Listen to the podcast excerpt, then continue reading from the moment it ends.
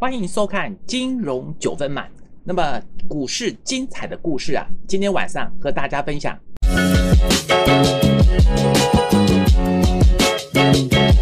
各位好友，大家晚安，我是马明和老师。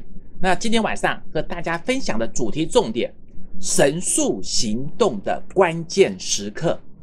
神速行动是美国五月份。推动说要加速疫苗国家队的开发，叫做神速行动。那这个关键时刻是到什么位置点呢？其实最重要的，大家可以仔细观察到，最近这一个礼拜，欧洲、美国疫情是大爆发。今天十一月三号，我不是跟大家讨论说什么美国总统大选会跟疫苗有什么关系，而是说美国五月份以来这个疫苗的神速行动，经过了一期。二期、三期，有人发展的很顺利，有人呢可能有出现一些状况，终止暂停了。那么这个神速行动还记不记得在之前？好，那么在之前我们就跟大家说过，包含了阿斯特捷利康、Novavax 或者是百泰科技，还有包含格兰素史克、焦生、莫德纳，他们都拿到了资助金基。资助的金那个金额，还有甚至包含了红色的研发费用，总共是一百零八亿美元。经过五月份到现在，已经十一月了，有五个月、六个月之久。那经过了五六个月之久呢？这种疫苗的神速行动，现在进入了一个关键时期。怎么样的关键时期？来，好朋友，你仔细看，德国、法国再封城一个月。是不是上个礼拜十十月二十九号，德法开始封城一个月？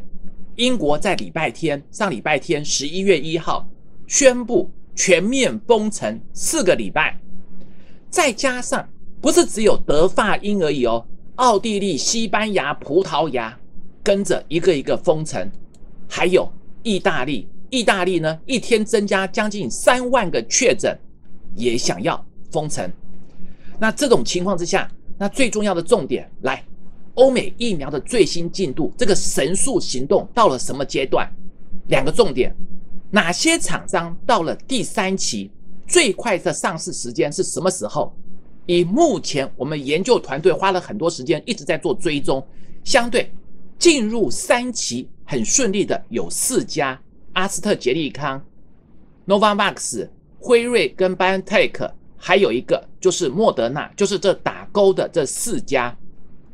那么再来一个重点，最快的上市时间是什么时候？最快的上市时间有三家，年底之前，阿斯特捷利康，好，阿斯特捷利康，还有包含了辉瑞跟 BioNTech，还有一家是莫德纳。这三家，阿斯特捷利康、辉瑞跟 BioNTech，还有莫德纳。这三家今年年底之前就有机会，好，今年年底之前呢就有机会先做一个量产的动作。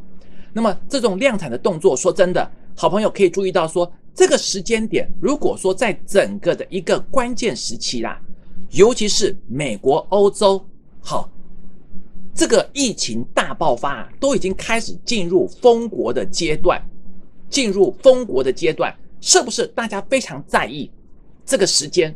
赶快上市，这个时间点，好朋友，你再看一次。好，我再把这个时间点弄出来，你再看一次。那这个时间点呢？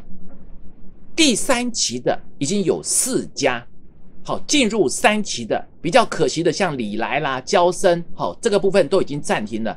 像格兰素史克这些呢，可能在年底才会进入三期，慢了一点。台湾的部分。高端疫苗可能是明年第一季，国光生最快最快明年第二季。那么今年年底之前能够进入三期，甚至可以紧急授权上市的有三家，记得这三家：阿斯特捷利康，还有包含辉瑞跟 BioNTech，以及在莫德纳，十二月份很可可能会比较快的获得批准。那么这三家的公司最重要的。台湾各这是三家公司有没有合作的机会？有没有办法拿到代理授权，或者是说合作生产？我们的研究团队呢，每一天都在紧盯这些的重点个股。最重要的，几个疫苗相关的股票。如果说台湾本土可以做量产的高端疫苗，明年第一季，国光生明年第二季，这是最快的速度。但是我们要的是在年底之前赶快有这个机会的，反而可以注意两家公司。这两家公司呢，一个是六五八九的台钢生，生技代工有没有机会？再来另外一家四一零五的东阳，东阳说要代理 BioNTech 德国的疫苗公司呢，BioNTech 百泰科技要代理六千呃三千万剂的一个疫苗。那么这个现象就告诉大家，其实台湾不用担心说台湾的疫情。其实台湾的厂商一直有在做一个，不管是研发自己本土的研发，或者是代理国外的部分，甚至还有跟国外的技术合作，能不能代理生产，这些都是台湾的疫苗厂的机会。所以在接下来十一月三号今天晚上，美国总统大选之后呢，不用管说是川普当选还是拜登当选，最重要的疫苗谁在年底之前。十二月份之前会有三家公司，最快好有三家公司。我当然希望说还有更快的速度，看能不能在十一月份。这些都是我们研究团队啊，每天花很多时间去做追踪、去做分析的焦点。那各位好朋友，如果对这些防疫概念股的疫苗相关的受惠族群啊有兴趣的，都可以在每天晚上。好，有任何的持股问题呢，在每天晚上八点到九点钟，我们的直播时段来做进一步的询问。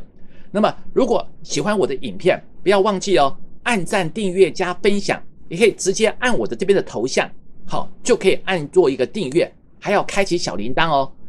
金融九分满，我们下次见。